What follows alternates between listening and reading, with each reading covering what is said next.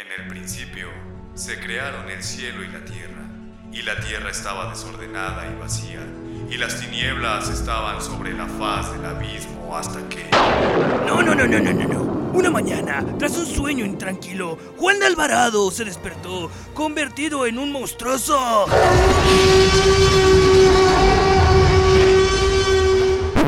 ¡No! No era un dinosaurio, era un pony. Sí, con dientes de tiburón. ¡Ah! ¿Con dientes de tiburón? No, tenía flores de colores. Flores tendrás las. ¡Guau, guau, guau, guau! Ah, un momento, este no es lugar para luchar. Ah, ah, permítanme. ¡Listo! Ladies and gentlemen, it's time for the main event of the world. Desde los rincones más recónditos del universo, internet y la cocina casera de Doña Pelos. La nueva sensación de la radio por internet. Llega, irrumpiendo esquemas, paradigmas y otras frases que todos usan, pero que nadie entiende. El programa número uno a nivel del mundo mundial. Rocker Slam La arena del arte rebelde. y bien rebelde.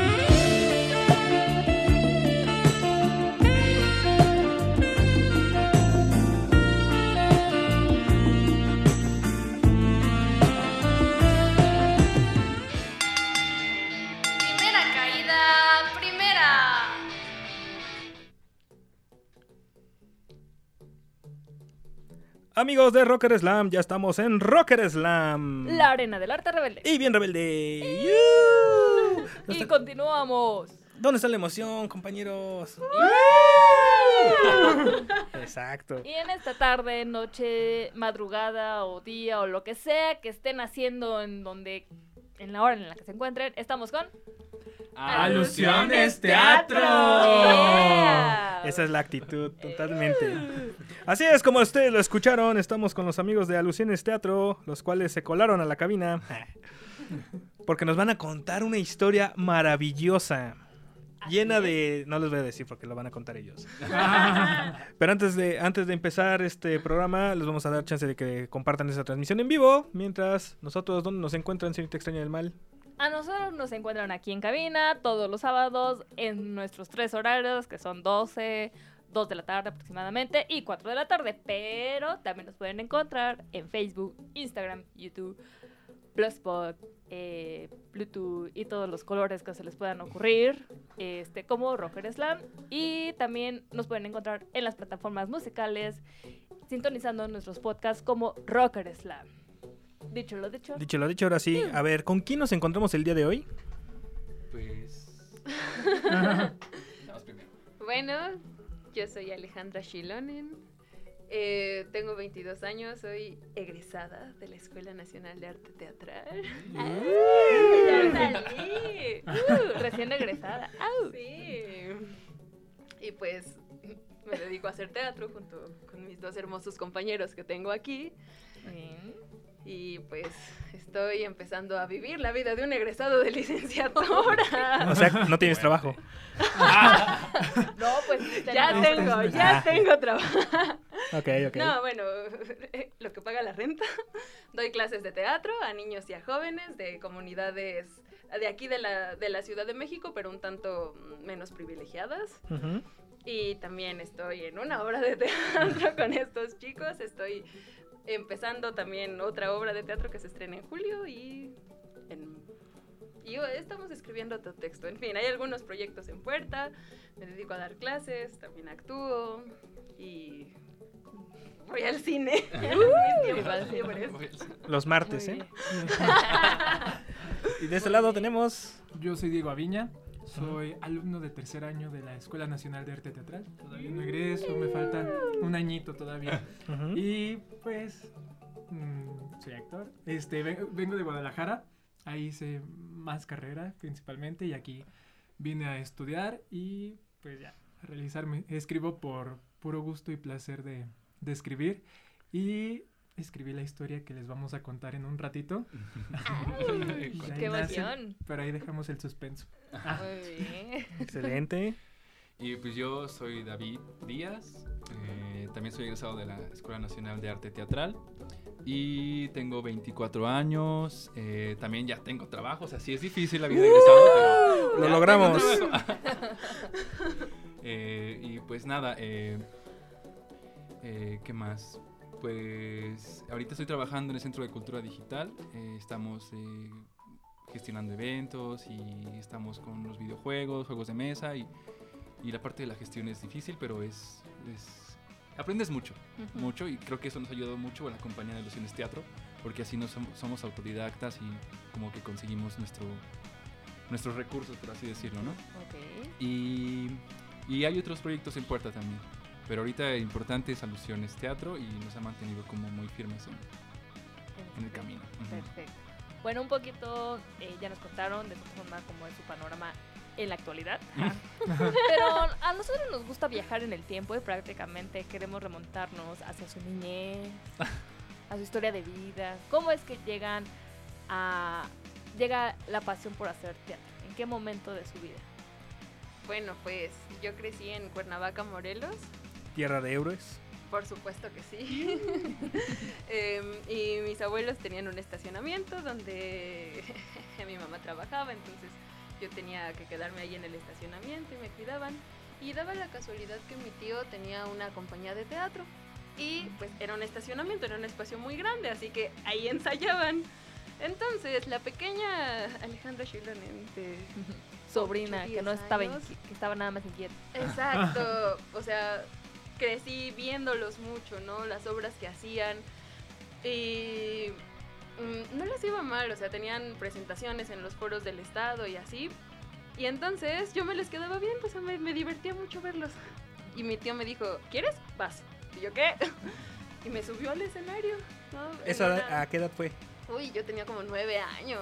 Estaba, estaba chiquita, chiquita. O sea, fue una pastorela que justo tuvo como varios patrocinadores que se presentó en el foro del lago del Jardín Borda.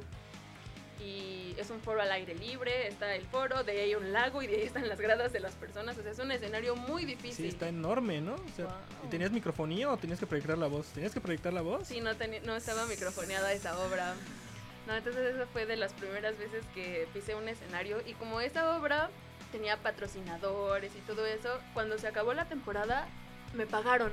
Me dieron, lo recuerdo muy bien, una bolsita gris Ajá. con un billete de 200 pesos. Oh. Y yo dije, ¿qué? ¿Me están pagando? ¿Qué es esto? o sea, ¿Estás diciendo que puedo cobrar por esto? Exacto. Y entonces dije, no manches, neta. O sea, y para mí, cumpleaños. Y para mí en ese momento 200 pesos era como un buen de dinero, ¿no?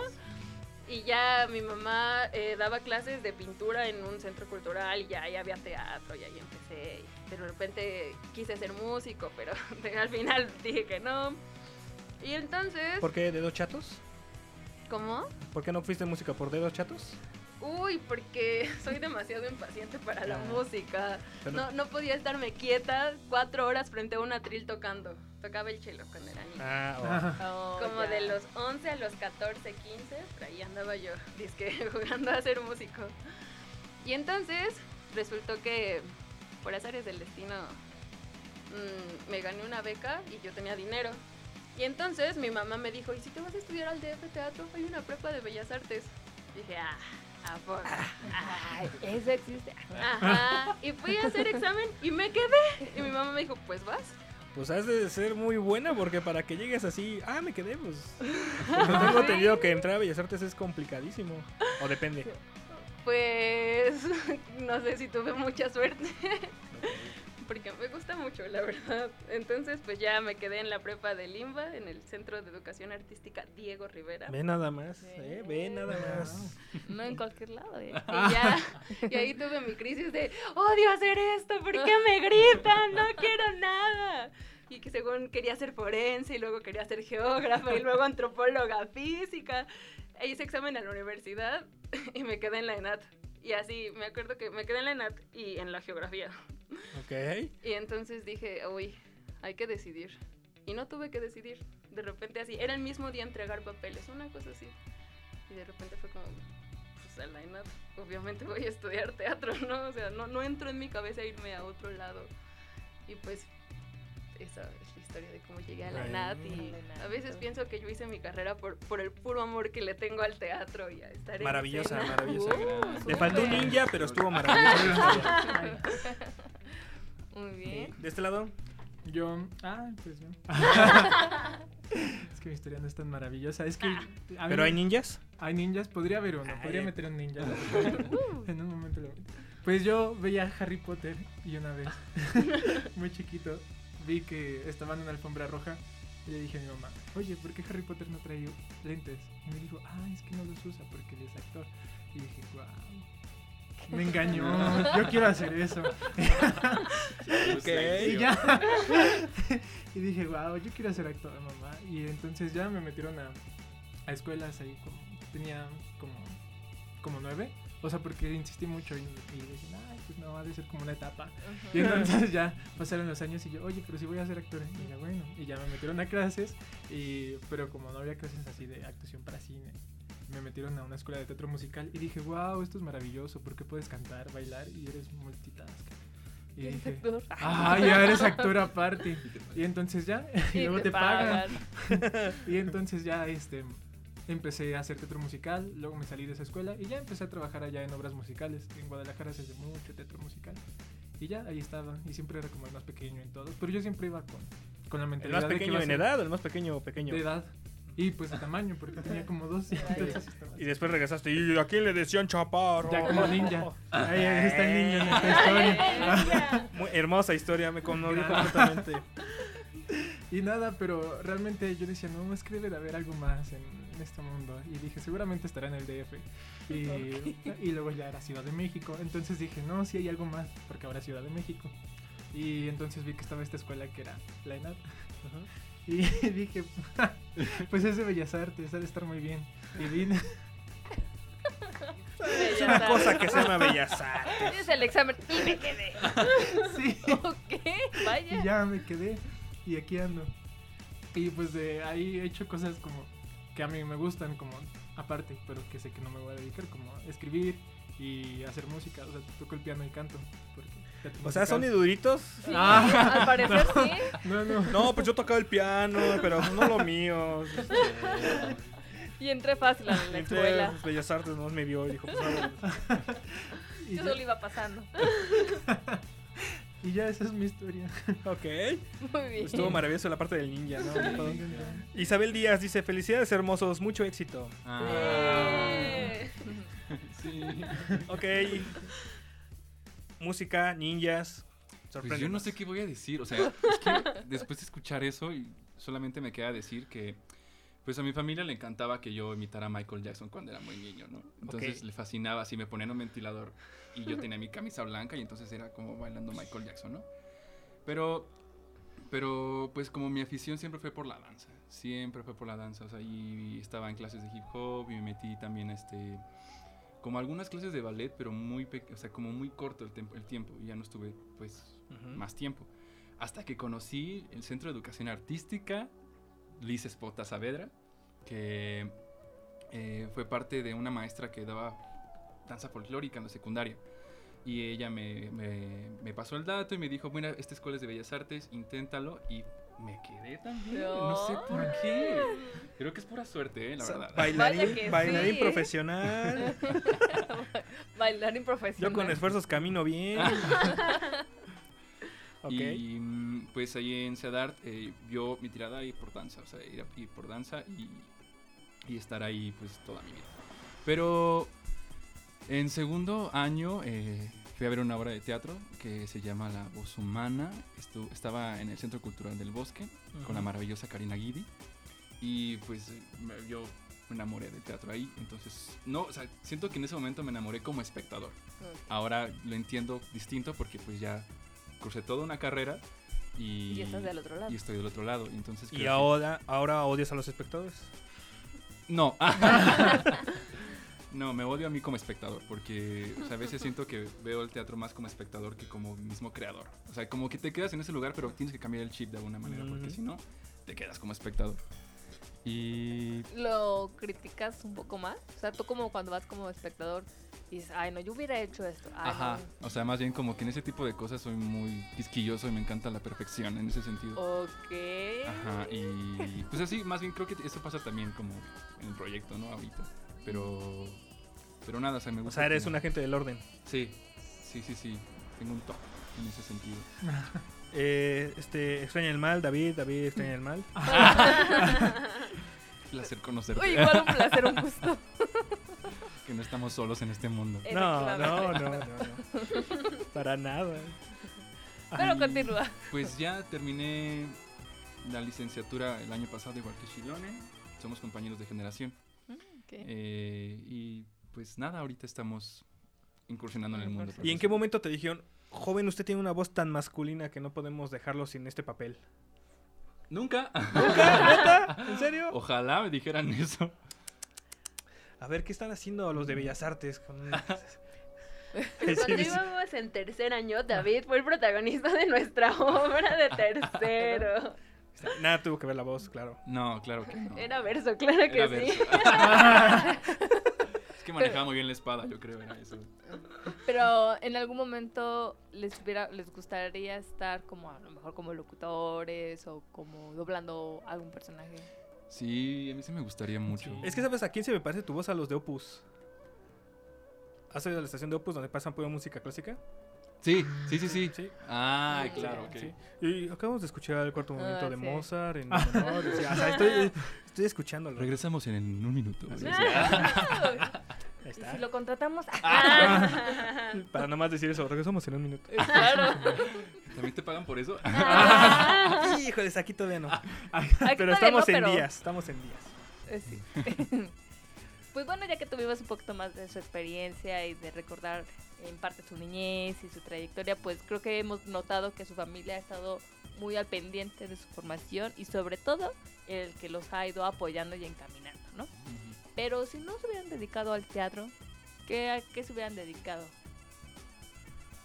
Bueno, en, en el momento en el que yo salí de la prepa, si no me hubiera quedado en la escuela de teatro, hubiera sido antropóloga física. Pero ahorita si me preguntaras qué, qué estaría haciendo, estaría, hubiera estudiado geografía.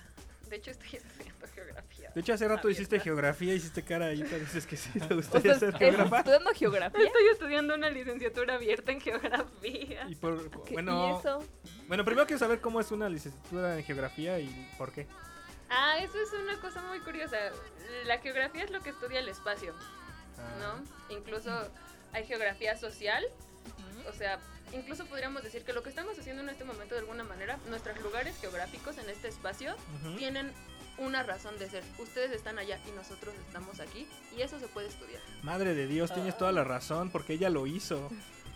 Y cu- Efectivamente. oh, efectivamente, empezó a hacer sus cuadros y los invitados acá, y cuando sean 3 y 5 y así. Eso ya es Sí. geografía, de su territorio. Un territorio es algo que nos apropiamos. ¿no? Entonces, ustedes son como los dueños de él y nosotros somos invitados y ustedes lo conocen, lo delimitan y todo eso es geografía. Ah, Mira, ¿quién diría? y según yo, Extraña de mal, Alejandra, Alejandra extraña de mal. Hola, ¿qué gusto. Y según yo, en mis ideas ahí medio extrañas, mm, yo quiero hacer una cosa que según yo no se ha hecho mucho. Yo me voy a inventar el término si no existe. Justo geografía del teatro. O sea, Ah. mapear la Ciudad de México, ver en qué lugares hay teatro, a qué teatros van más las personas y si eso depende o no de su punto geográfico en esta ciudad, ¿no? Y también como estudiar, yo soy de Cuernavaca, que está aquí a hora y media, y mm, eh, me perturba un poco que la Compañía Nacional de Teatro nunca haya ido a Cuernavaca, que está aquí a hora y media. Entonces estudiar si tiene que ver la geografía O sea, ¿y qué significa nacional desde un, pers- de un- desde un punto de vista geográfico? Y si entonces esa compañía, que es un decreto constitucional, está cumpliendo, ¿no? Lo que debe hacer. no es lo que debe de Ok, ser. aquí lo escuchamos primero, 25 de enero 2020 por Alejandra. No, en serio, ¿eh? Porque si te lo llegan a... Sí, es mía. Es de ella. ¿eh? Eso va a ser mi tesis. Aquí lo escucharon primero. ¿eh? Súper bien, ¿no? Y, y bastante interesante si, si avanzas en este proyecto, pues el poderlo proyectar y presentar, porque algo que hemos detectado musicalmente es que en la parte norte de la ciudad no hay muchos foros en relación a, hacia el sur, ¿no? Y también tiene que ver con el teatro, porque todo el mundo está hasta allá y, y el- en esta parte del norte, ¿no? Cuando también hay mucha, por ejemplo, bandas que del Estado de México, de Naucalpan y todo eso, entonces es muy, di- es- son como poblaciones, ¿no? Así como que en este lado el ska, en este lado el rock, en este lado otro tipo de género. Y se aíslan. ¿no? Exactamente. Claro. Y el teatro también tiene esa vertiente. Sí. Claro. Entonces, Y esas cosas se pueden mapear. Y se puede ver cómo, cómo es la relación, cómo interactúan los que escuchan y tocan metal con los que escuchan y tocan ska y las redes entre ellos. Dios y todo. Todo se puede hacer con Wow, no, pues invitadísima a que nos traigas ese proyecto. Ah, muchas gracias. Dice Lupita Díaz Díaz, felicidades chicos, muchos saludos desde Metepec. ¡Eh! Este, se nos acaba el tiempo, nada más rápidamente, si no estuvieran haciendo teatro, ¿qué estarían haciendo? Mm. Es que yo siempre pensé que iba a ser actor, y siempre lo he pensado. Pero por- yo creo que sería escritor, porque me gusta también mucho. Todo por culpa de Harry Potter. Escribiría mis de papeles. Harry Potter. ¿Sí? ¿Pero Harry Potter de Harry o otro personaje en particular? Ya después de que las viste. Mm, no, sí, el actor Daniel Radcliffe. Sí. Aparte te pareces. Ah, Sí, un gracias. poquito. Eso- De hecho, solo por eso estoy aquí. Para que todos vean que se parece a Harry Potter. Bueno, al final me das autógrafo. Ah, ¿Y acá? pues no sé, yo hubiera sido bailarín o no sé, me gustan mucho los videojuegos. Yo creo que hubiera sido programador o algo así. O el primer gamer bailarín del mundo. Ah, pues sí, de Just Dance. así. Podría ser igual una obra de teatro en base a los videojuegos. De hecho, no sé si hay algún bailarín profesional que, que juegue videojuegos, o sea, porque los que hacen los, ba- los juegos de baile no son por lo general muy buenos bailando. Mm, pues no sé. Pues, si conoces a alguien, pues invítenlo. Y si no, también 25 de enero de 2020, David fue el primero que dijo que podría hacerlo. No lo, no lo dijo, pero Voten por yo mí. lo estoy. Voten por él. Ok, bueno, se nos acaba el, el tiempo del primer bloque, se pasó como agua. Vamos a ir a un corte para los amigos del Facebook Live. Para los amigos del podcast vamos a escuchar. ¿Qué te gustaría extrañar? A la banda Archie. Con cualquier cosa de Archie. Cualquier cosa de Archie que tengamos en nuestra biblioteca. Ay, que bueno, la banda Archie es- son de Argentina y andan por Cancún. Entonces, sea que los esperamos cuando lleguen a, a Ciudad de México. Regresamos en un minutito. No se despegue. Recuerda que esta canción también suena en Te las pone. Se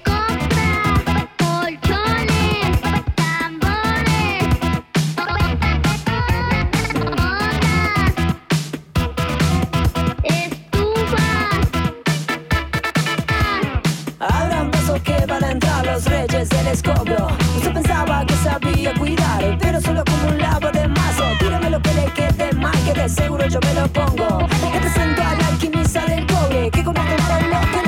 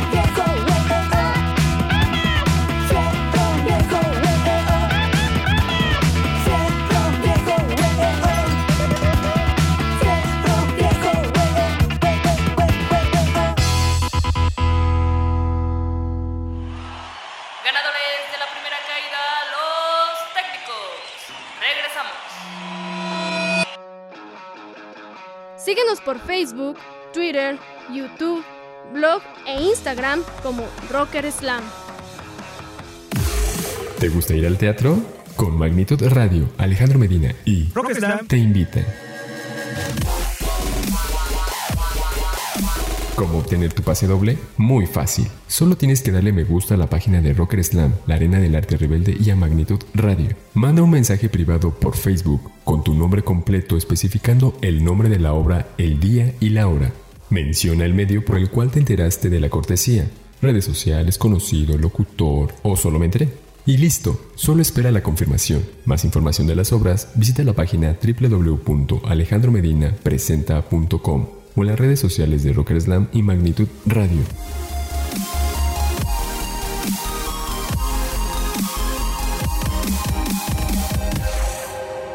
Los mensajes se recibirán hasta las 6 de la tarde, un día antes de la función. Cada nombre corresponde a una cortesía. Nosotros somos Gil de Hills y estamos felices de estar acá en Rocker Slam. Los invitamos a seguirlos en redes sociales y a que hagamos resistencia y nos unamos.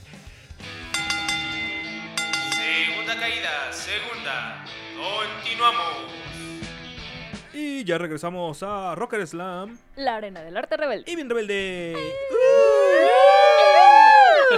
y seguimos con Alusiones Teatro. Yeah. Creí que ya se les había olvidado, pero no. y efectivamente seguimos aquí con los muchachos de Alusiones Teatro y en lo que ellos comparten este segundo bloque de esta divertida y paranoica entrevista. Ah, ¿por qué paranoica? pues nada más porque estamos locos. Pero díganos, señor Rey Místico, en dónde lo pueden encontrar a usted y a los rockers. A mí, Rey Místico, me encuentran en Instagram y Facebook como Rey Místico y a Rocker Slam nos pueden encontrar como Rocker Slam en YouTube, Bluetooth, Instagram, eh, Twitter, Orange Crush, Green Day y todos los colores que se les pueden ocurrir. Y a la siguiente extraña la encuentran en Facebook e Instagram como Extraña del Mal. Y listo, y ya sé. tenemos unos- un correo, porque ahorita el, el- un- el otro está malo, está malito. Está malito. Tenemos a rocker.slam.arena.gmail.com. Ahí nos pueden mandar sus fechas si quieren una entrevista, si podemos ir o tenemos ganas de asistir a una cobertura. si tenemos ganas. Nos, a- nos agendamos y así pueden estar aquí como Alusiones Teatro. Yeah, porque ellos sí hicieron su tarea y mandaron su correo y dijeron queremos ir a Rocker Slam. Exactamente. Yeah. Dicho lo dicho, ya estamos aquí todos. Ok. Sí. Primer pregunta incómoda del día. Por si andaban nerviosas. Por si andaban nerviosos para romper el hielo, así. ¿no? Además hace mucho calor. A ver, dicen que no hay una forma masculina de saltar un charco ni hay una forma femenina de comer alas. ¿Ustedes qué piensan de eso? Definamos masculino y femenino. nada más. Ok. Ok, saltar el charco como bailarín de ballet.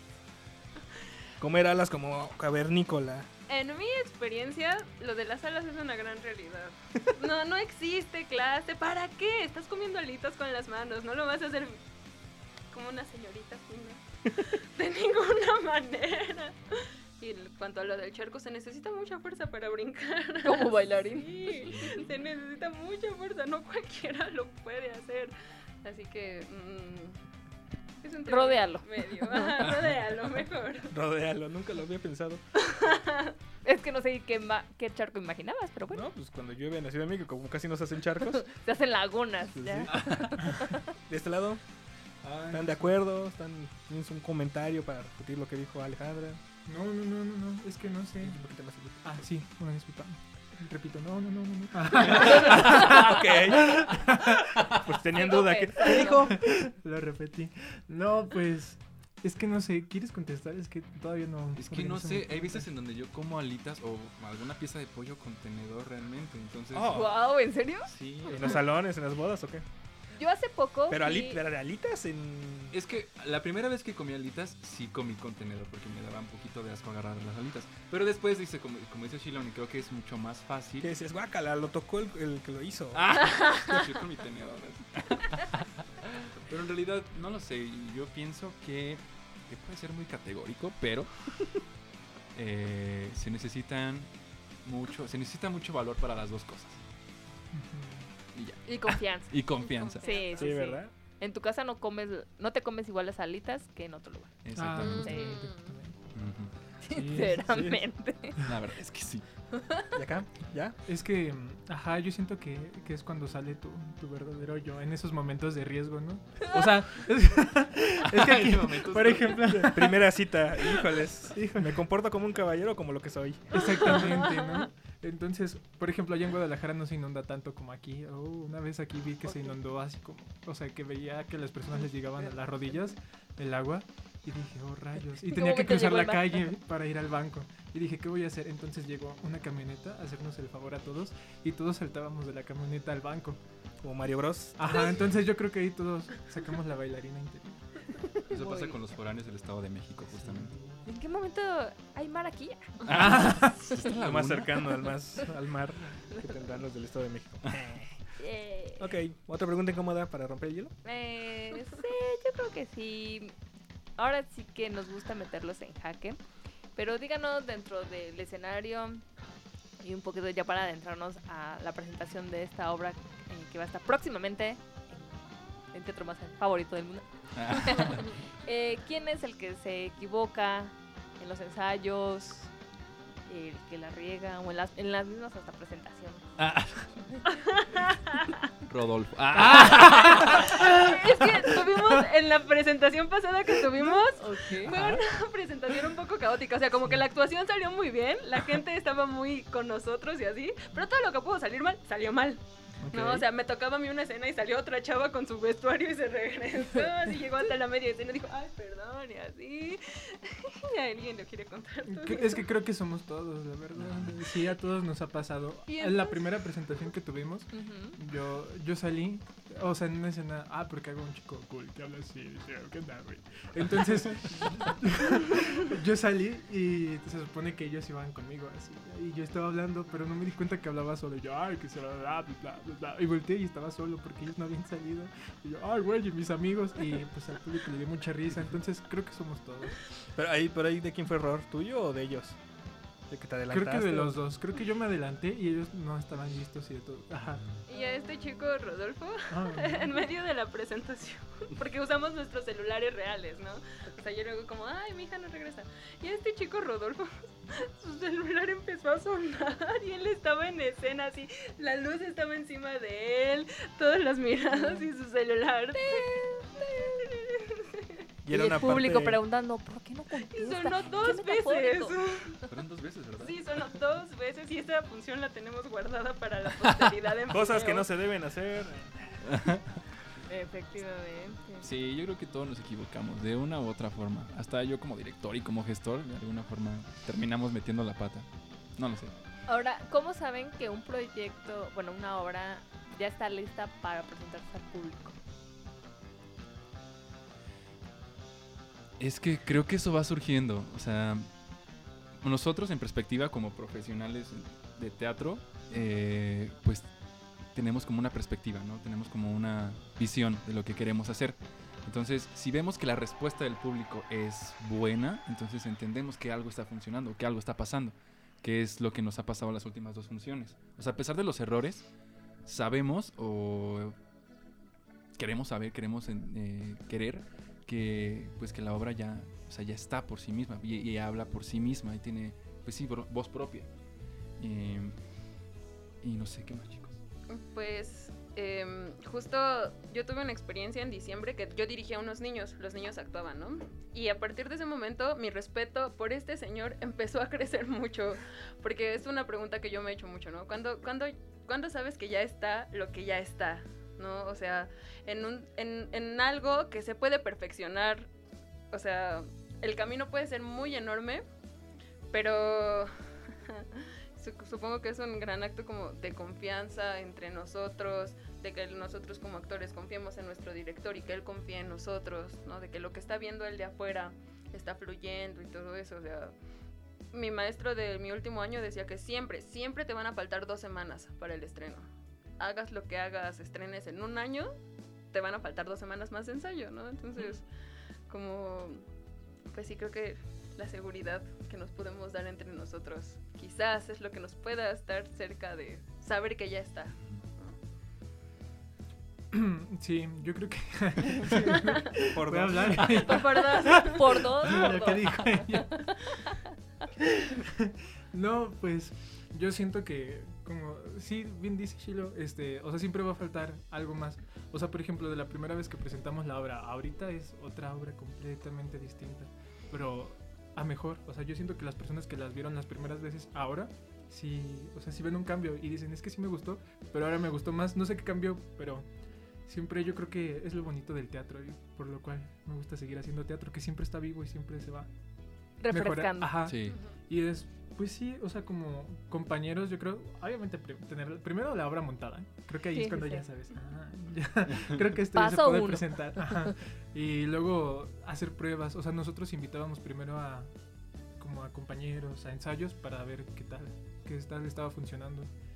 Y así, pero o sea, tener como la confianza de que todos nos estábamos respaldando y estábamos ahí juntos. Ok, Yo creo que primero tienes que confiar en tu equipo, que es con el que te vas a proyectar al final de cuentas, porque todos se proyectan. Y ya después los primeros como círculos, ¿no? De, de que la vean y como y las observaciones, comentarios, ¿no? Y qué poder cambiar dentro del equipo. Me imagino. Sí, claro que sí. Oh. O así rápidamente, la obra. Cuéntenos. ¿Qué quieren saber de la O sea, aquí tenemos un cartel que voy a promocionar en nuestra camarita. Eh, platíquenos un poquito más acerca. Bueno, la obra se llama Alusión hipnagógica y la escribió el buen compañero Diego Aviña, que está aquí sentado a nuestro lado. Que creo que nos podría contar como de dónde surgió y esas cosas. Pues hace unos años, recu- recuerdan que, que aquí en Ciudad de México se apoyó las marchas que hubo por los cineastas desaparecidos de Guadalajara. Entonces fue un movimiento pues grande, o sea que la gente principal de los que estábamos aquí de Guadalajara pues nos movió mucho. Entonces yo yo pensaba en esto de de tanto esos chicos como las obras que se hacían por los 43 o o sea que de repente ya solo eran como los 43. ¿Cómo se llaman? Y eso nos lo decía una compañera que estaba muy cercana a los papás. Que decía, es que no queremos que solo sean como... O sea, porque van en las marchas gente que lleva las Los rostros. fotografías y ni siquiera saben cómo se llaman. Entonces decían que era algo que a ellos les dolía mucho. Entonces, por otra parte, veía obras que estaban también del tema sobre el- los jóvenes que desaparecían. Y, y la gente salía, yo veía que la gente salía como, o sea, sí triste e inconforme, pero habían como a veces comentarios de, ay, pues ya no quiero saber nada de esto. Y entonces yo decía, ay, ¿cómo le puedes decir a la gente que no tiene que, o compartir ese mensaje? Entonces escribí esta obra que va hacia un tono cómico. O sea, la idea es que nos la pasemos bien con el público. O sea, reírnos con ellos más que nada porque es algo que yo siento que a la gente le gusta mucho, ir a reírse. Y van, porque si les pones un mensaje de esa índole, a lo mejor no lo aceptan tan bien. Entonces el- eh, está por ahí Inmerso. inmerso Ok. todo el tema de la violencia, de los desaparecidos, pero pero sí, o sea, para hablar de, de los desaparecidos, o sea, ese es el tema, pero queremos no hablarlo desde un modo trágico, o sea, el punto es que no sean cifras, es lo que queremos. Son per- cuatro personajes adolescentes que queremos que los vean, o sea, que conozcan sus historias para que no sean solo, ay, cuatro muchachos que desaparecen, sino que eran personas, personas que desaparecen porque creo que a veces solo se vuelven cifras. y pierden como esa identidad y lo que ustedes pretenden es rescatar esas identidades de esas personas, ¿no? Que sí, al final de cuentas es un problema social, Sí.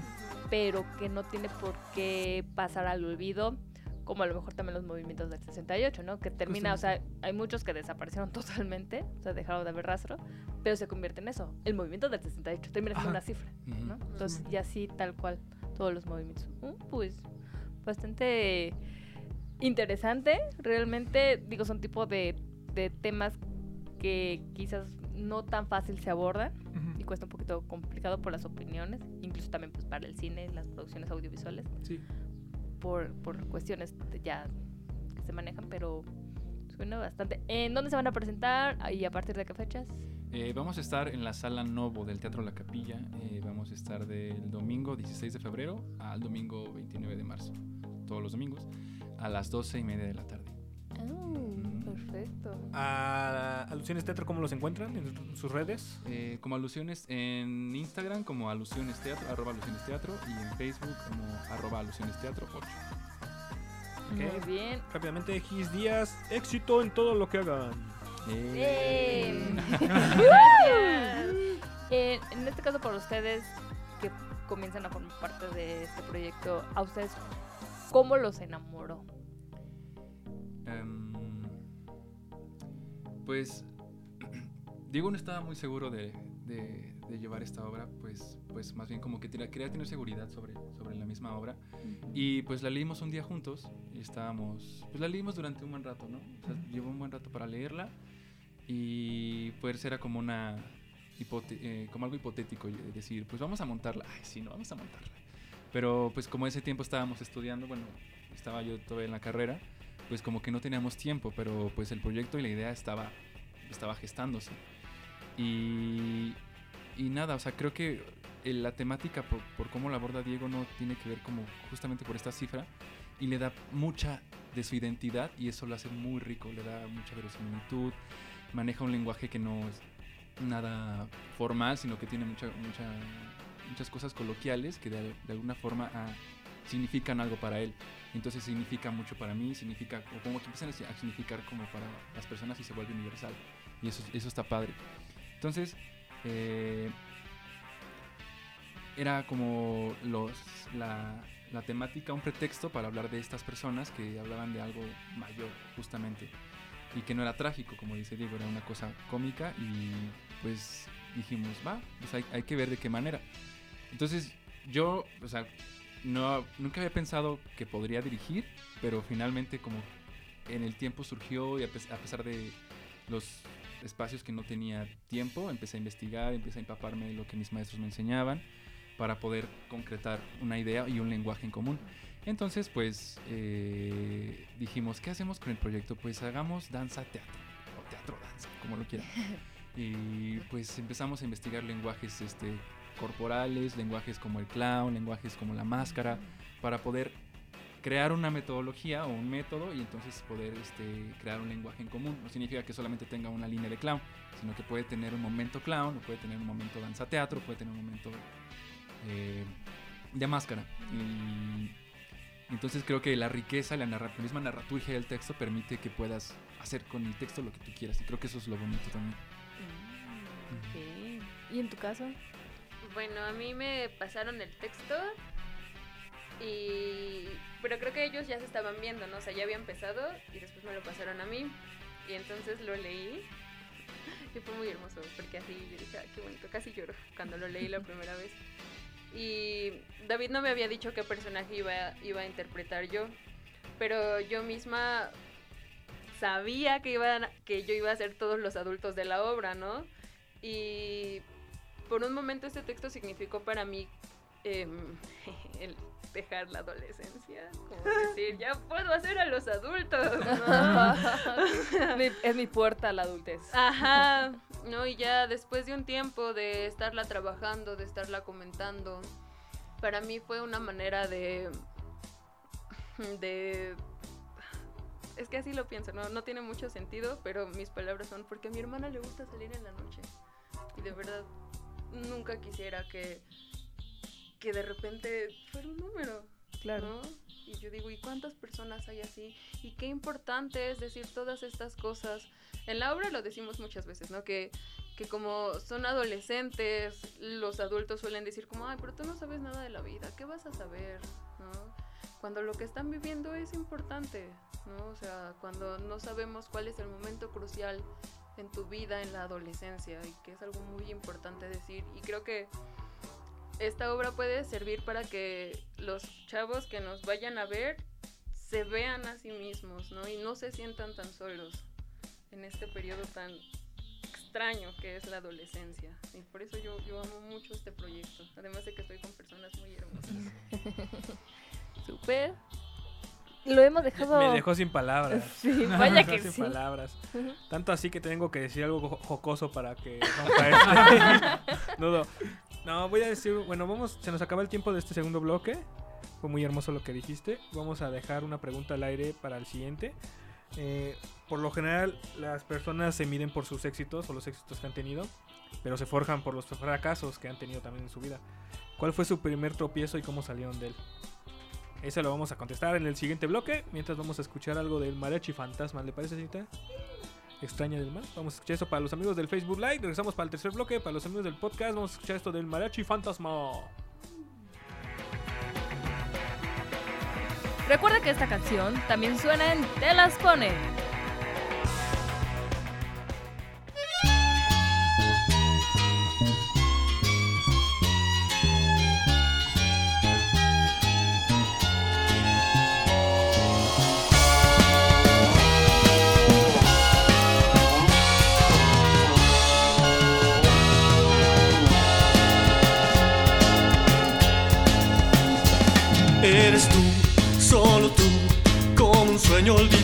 Después reencontrado y al fin consumado. Eres fuego encarnado, indómita de cuerpo alado, y eres mía, solo mía. Como si al mar yo pudiese domar, es que siento esta dicha. Fuiste magia infernal, celestial, desastre natural, huracán, un elixir mortal. Y hoy que estás a mi lado y te amo, aquel valle de espinas quedó en el pasado. Eres mía, y otra vez y otra vez yo te elegiría. En cualquier otro tiempo, en cualquier otra vida, de cualquier manera en que te conociera al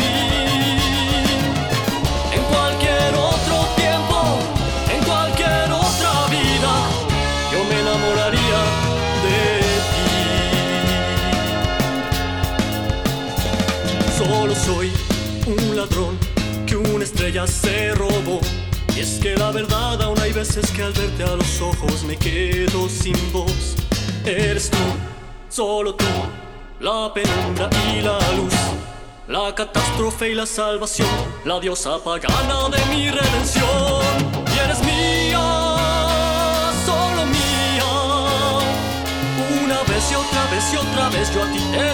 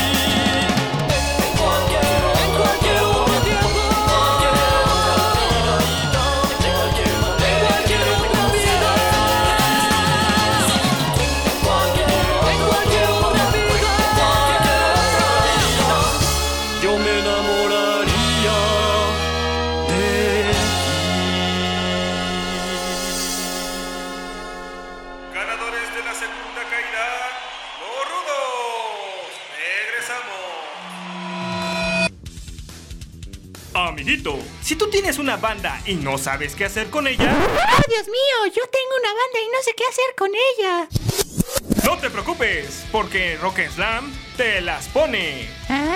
¿Qué dijo mamá? Sí, Rock Slam pone tu música. Ah. Manda tu material a rocker.slam.arena.gmail.com y tu música sonará en la sección del programa Rocker Slam te las pone. Échalo. Oh, sí, y ahora seré famoso. Mi mamá prenderá la grabadora y tendré un panda y lo voy a abrazar.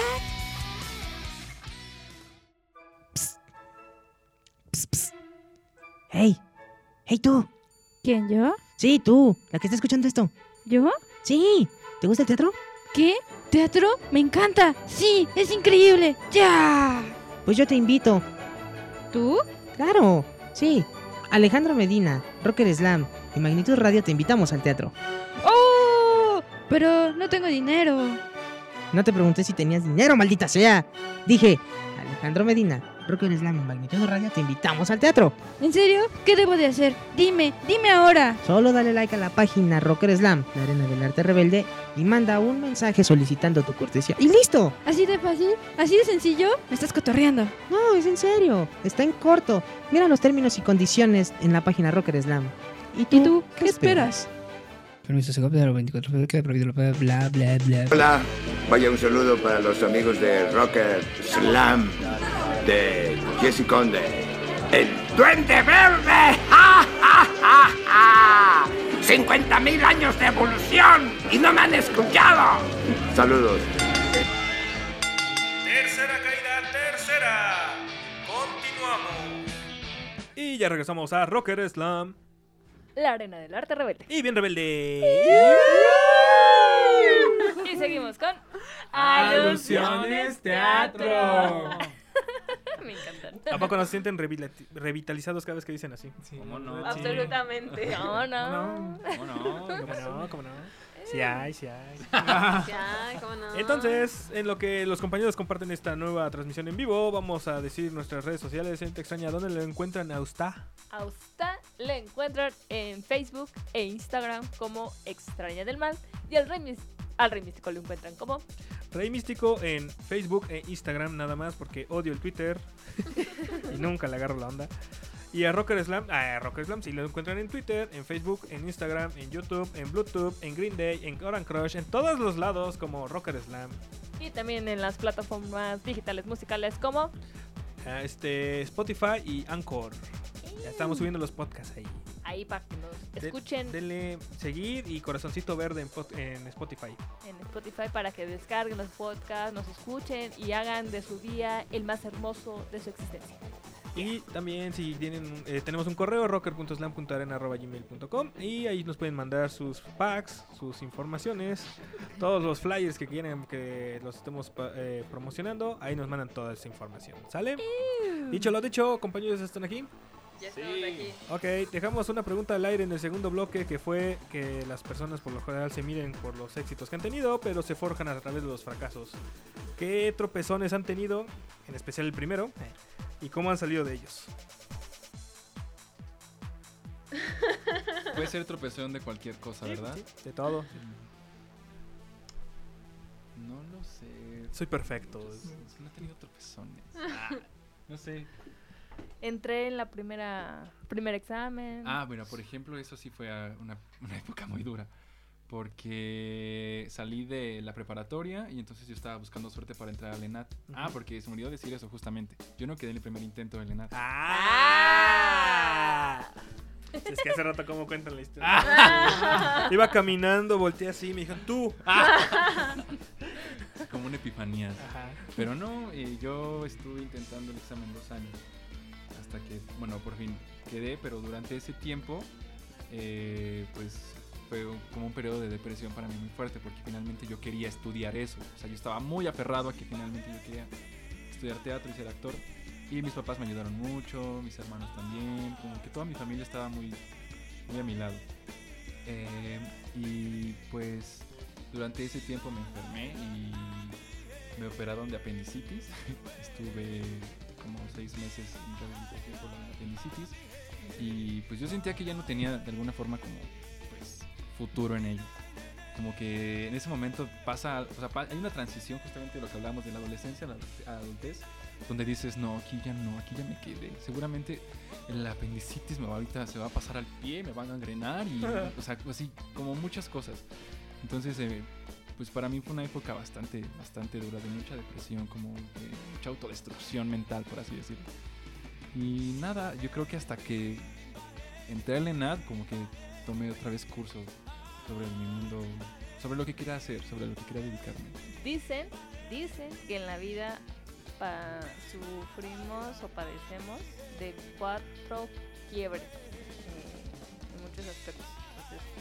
Seguramente pudo haber sido el primero. ¿El primero? O el último. No, que sea el último. Pero eso dice. Ok. ¿De este lado?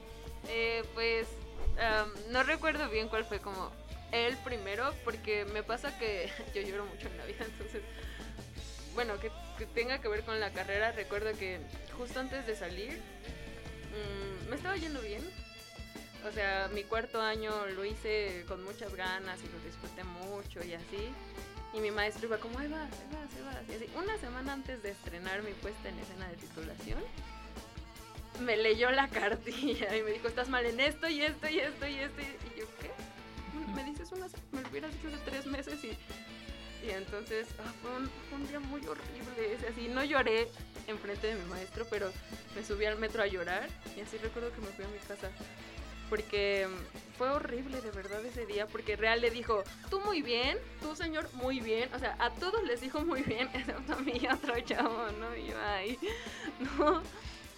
Y fue, fue una semana muy dura, o sea, solo fue una semana, ¿no? Y yo me acuerdo que yo dije, ay, ya, entonces ya córreme, repruébame, ¿qué me vas a hacer? No es posible, ¿no? Y, pues nada, yo me acuerdo que dije, ay, ya me quiero morir, por favor, ya, ¿no? De- oh, no sé, sentía yo como mucha impotencia, me sentía inútil, muchas cosas que se le viene a uno cuando le salen malas cosas. Y entonces, este, el día del ensayo general con público, a todos, ay, sí, a todos nos regañó. Y a mí nada más me volteó a ver y me dijo, no sé qué tienes que hacer, vete a emborrachar o algo, pero aviéntate, toma la decisión. Y yo, ¿qué? Y yo, bueno, con permiso. No me fui a llorar ese día. Pon a congelar las cervezas que compré ayer. Ay, no, fue una noche muy tormentosa. Casi sí, yo- o sea, no, no tomé, pero sí me dormí hacia las 4 de la mañana ensayando. Pero, pero en sí las palabras que te dijo, ¿te ayudó? O sea, te, te bueno, sí te Yo hizo sentir que mal, pero ah, pues yo le voy a demostrar que yo soy. Pues es que fue raro, porque en ese momento dije, yo solo quiero estrenar y ya, ¿no? Y ya conforme fue pasando la temporada, porque para graduarnos tenemos que dar 36 funciones. Ajá. Entonces ya pasó el estreno y a la que sigue, o, o, a- o sea, o dos después dije, "Ah, ya chingue su madre todo, ¿no? Hay- es que había una escena que me costaba un poco de trabajo, pero me acuerdo muy bien mis palabras. Ay, ya voy a hacerle la mamada en eso. Y me divertí así como nunca me había divertido en mucho tiempo, ¿no? Entonces creo que... Que eso fue lo de aviéntate si te vas a aventar. Ajá, Entonces, y justo como sentir como el público y la escena y mis compañeros, como, como que el teatro me dijo, ya, güey, ya, si puedes, ¿cómo no? Está. Y al te- te final que Yo te- creo que las palabras le hicieron, le resonaron mucho que... Bueno, di que le dijo eso y no le dijo, no es mi tiempo. Porque no es, no es músico. Y ya soy. Sí, porque no es músico, Ah, tiene que usar otras, sabe. otras palabras al teatro. ¿De este lado? Ay, no sé, todas las pláticas me puse a pensar y digo, ay, ¿qué, qué puedo contar? Em, pues se me ocurre que es que pienso, o sea, como qué fracasos uno puede tener y yo creo que uno tiene muchos en la vida, ¿no? Ujú. Pero mm, yo creo que yo pensaba que justamente cuando me mudé acá, o sea, creo que es que no sé si es un fracaso, pero justamente es doloroso. O sea, cuando me vine acá, pues separarte de tu familia, de tus amigos, o sea, era un mundo que no conocía y ahora sí los fracasos se sienten como fracasos, ¿no? Porque no tienes No hay a- alguien que te no apapache. Exactamente, y te sientes, o sea, si es un fracaso, pues, o sea, por ejemplo, en clases, a veces sí está mucho, mucha exactitud, ¿verdad? De que, no, pues estás mal y tú, ah, Bueno, bueno, estoy mal. Cervezas, por favor. sí, entonces yo creo que no lo sentí tan fuerte hasta ahora que me separé de todo lo que conocía. Y. Pero, como bien dijo en su frase, o sea, creo que eso es lo que te forja y te hace más, más fuerte. Más fuerte. Más fuerte. Y conoces a personas que te apoyan y que sabes con las que puedes contar ahí todo el tiempo. Y apoyan esa locura. Ajá. Súper, muy bien. Muy bien. ¿Otra pregunta? ¿Qué? Sí, pero una incómoda, ¿no? ¿Una incómoda? sí. Una Están in- muy light, muy fresa. Ah. Se ve que vienen del sur. A ver, es que tenía la otra preparada. Deja Bueno, preparar esta y.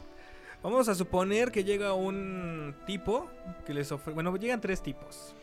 Y le van a ofrecer a su obra eh, el horario estelar, pero es el mismo día, a la misma hora. Y ustedes tienen que elegir por cuál se van. Una es en Bellas Artes, otra es en el Carmen Hall y la otra es en el Opera House de Sydney. ¿Por cuál se van?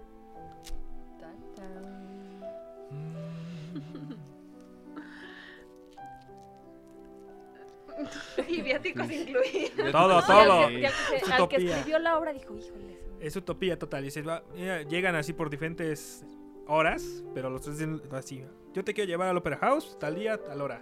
Luego llega el de Bellas Artes, te quiero llevarte a Bellas Artes, tal día, tal hora. Pues del mismo día, misma hora. Y luego llega el de, el Carmen Hall.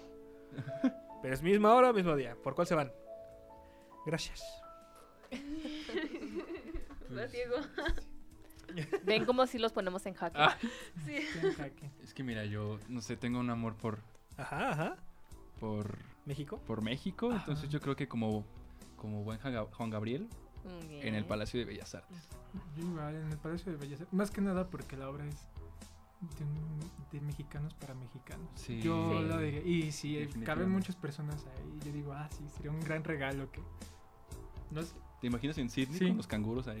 Ah, van a decir, ¿de qué se trata esto? sí. Sí, coincido con mis compañeros. Bellas Artes. Sí. Bellas Artes. Ok. Lupita Díaz Díaz, son espectaculares. Yo de corazón los felicito y sé que van con todo. Ánimo, mujer, eres fregona.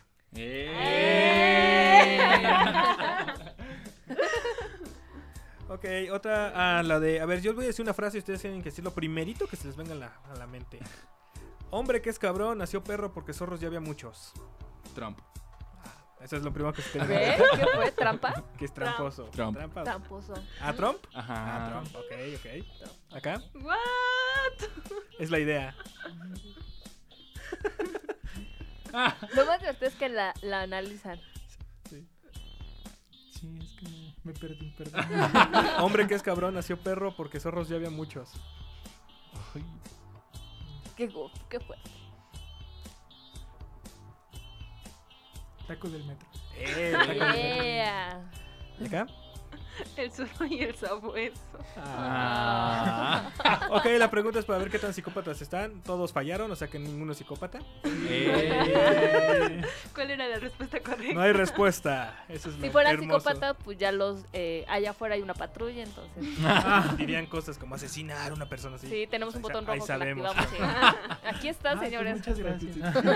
Pero como ustedes sí pasaron la prueba, Vidal Omar, eh, no, perdón, Vidal Omar, Ale, cuánto tiempo sin verte, qué linda todo el éxito. Eso nos hace pensar que un tipo que nunca te había visto o que tiene mucho en no verte, nos está viendo a nosotros. Gracias a ti. Gracias a amigos ti. en Tijuana. Saludos de- Desde a, Tijuana. a Tijuas, a los cholos que le ganaron a la América anoche, creo que. muy bien, muy bien, eso es todo. Te amo, Vidal. ok, eh, play de- playlist de vida. Sí, ¿cuál es su canción que los ha cambiado para su hinche vida? O sea, tienen muchas, díganos una porque pues el tiempo se nos va. Cuando estaba yo saliendo de la prepa hice todos mis exámenes a la universidad, escuchaba como idiota, quédate en Madrid de mecano. Así antes de hacer mi examen de antropología estaba yo así, quédate en Madrid. No me pregunten por qué, o sea, porque se me hace una canción un tanto triste, De, pero... hecho, de hecho, la pregunta es por qué. ¡Ah! Yo dije, a lo mejor relacionaba algo con su, su materia, no sé, algo la hacía recordar. No, no sé, porque esa sensación de que, que a mí me remite esa canción, también la vi en el musical de Mecano, ¿no? Pero me gusta la de Ana Torroja, de que quieres que algo pase, pero no todo depende de ti, ¿no? Que esto puede suceder lo que quiera, pero... Y vas a dar lo mejor de ti, pero al final, quién sabe, y vamos a hacer lo posible, ¿no? Eso, eso, eso me Estás como en la película de Intensamente de que algunos sentimientos tristes te hacen, te, te hacen sentir bien. Ajá. Chócalas. Eh, Es que yo escucho sí. Happy Punk. Entonces, todas las canciones de Blink son así. Tristes, pero me hacen sentir bien. De este lado, Suavecito. suavecito. Sí. Suave, suave, Suavecito. suavecito. Quiero llegar a tu Guau. corazón. Yo pensé que la de Laura León. Pues Es esa. ¿Es esa? Sí, es esa. Yo tenía la duda de quién Eh, era, eh, eh. si de esta... Ah, es el coro. Julieta sí cierto. No, no, no, ¿No? de Margarita, la diosa de la cómica. Ah, sí. Por eso Ah. empecé a cantarla, dije, mejor no digo de quién es. no me quemo más. Sí, ¿Y esa por qué? me gusta la letra. Y no sé, me pone muy de buenas. Desde que estaba chico dije, wow, qué gran canción, porque es una letra muy triste, pero la baila así. La saborea, Y digo, sí, así es la vida. Muy Suavecito. Suave, suave, suavecito. Antes de ir contigo, Gis Díaz, los felicito, son grandes. Ah, qué guay. Ah. Ahora sí. Eh, ay, no sé, la mía es muy triste. Amor eterno, yo creo. Versión este Juan Gabriel, versión Rocío Durcal, yo creo. Sí, esa es desgarradora. Y pues no sé, me recuerda mucho a, a, a mi familia y sobre todo me recuerda mucho al momento, al momento cuando estaba bajando el feto de mi abuela así en el, en el cementerio. Me recuerda mucho, mucho ese momento. Y me recuerda mucho a cuando mi maestro de cuarto año, Ricardo Ramírez Carnero, mm, Un besito. eh, nos contó la historia de, de su fallecido esposo y pues cantamos esa canción y también fue como un momento de quiebre. Pero sí, soy muy depresivo, la verdad. ¿O te hace sentir bien? Lo mismo. Momentos tristes te hace- te hacen sentir sí, curiosamente. Ujú. bien. no soy el único, maldito. De inicio te presento a David. David. David. Yali. Gracias. Ya le iba a decir Diego otra vez. Perdón. Ay, siento extraña, qué Ay, bárbaro. perdón. Tengo un poquito de paranoia, ya sabes. Ah. Psicosis también. A ver, eh, del lado musical, por lo general, en la banda, cada miembro de la banda pues lleva su instrumento, el bajista carga su guitarra, digo su, bajista, eh, su bajo, el guitarrista su guitarra, el bataco trae su batería. ¿Qué es lo indispensable que debe cargar un actor? ¿Qué herramientas debe cargar ¿Para ensayos o para funciones? en general? Muriel Ricard decía que un chunche. Un chunche. Ajá, una bufanda. Ok. Siempre. ¿Por qué? Por Oye, cualquier cosa. cierto. O sea, por si sales por el frío, por la garganta, o sea, para que- para tapar las vías respiratorias y, y cuidarte. Y es algo que he notado mucho en los actores que traen como una bufanda así. Y el director, ¿no? Con su bufanda, su sombrero de ala de gaviota, dientes negros, un, Un báculo. un báculo. Ok. Ah, yo diría quizás que un pant para poder calentar, estirarte, porque luego así los jeans no te dejan, y entonces si no calientas bien no puedes dar bien tu función, no, no das bien tu ensayo. Entonces, un pant. Mm, no es nada físico, pero yo pienso que a quién le dedicas la función. Ok. Siempre. Está como todero. ¿Cómo? Como. Tienes- Casi, casi, o sea, para que sea, porque siempre es algo vivo y es algo diferente. Como una especie de amuleto. Rubia de la tercera fila y le va a la oreja. que por cierto, no estamos en contra del maltrato animal, no estamos diciendo que. Pero estamos hablando de las obras. Sí. Entonces ahí Sí, se pero no, falta que. Ay, el rey místico está diciendo que maten a los animales para aventar las No, no, no, orejas". no. Nunca pasa, nunca pasa. no. Ok. Pues se nos acaba el tiempo para esta entrevista. Muchas gracias. se Gracias fue como agua. ustedes. Pues, ah, pero antes de cerrar, eh, recuérdenos qué fechas van a estar, en dónde van a estar y cómo se llama la obra. Eh, vamos a estar en la sala Novo del, Teatro La Capilla los domingos del 16 de febrero al 29 de marzo a las 12.30 pm. Y la obra se llama Alusión hipnagógica. Excelente. Eh, ¿Redes sociales? ¿Dónde se encuentran? Nos encuentran en Facebook como Al- Alusiones Teatro y en Instagram como arroba Alusiones Teatro. Excelente, entonces muchas gracias por estar aquí. Aquí en Rocker Slam vamos a apoyarlos en cuanto en lo que podamos. eh, promocionar los flyers, si podemos asistir también podemos asistir porque luego nos quedamos cortos de gente, pero ahí estamos nosotros, nuestro granito de arena. Entonces a los amigos del fe, del podcast, esto, esto fue la entrevista del día de hoy. Nos despedimos. Hasta pronto. Ganadores de la lucha. Los rudos. Nos escuchamos en la siguiente emisión por Magnitud Radio. Radio. Magnitud Radio presentó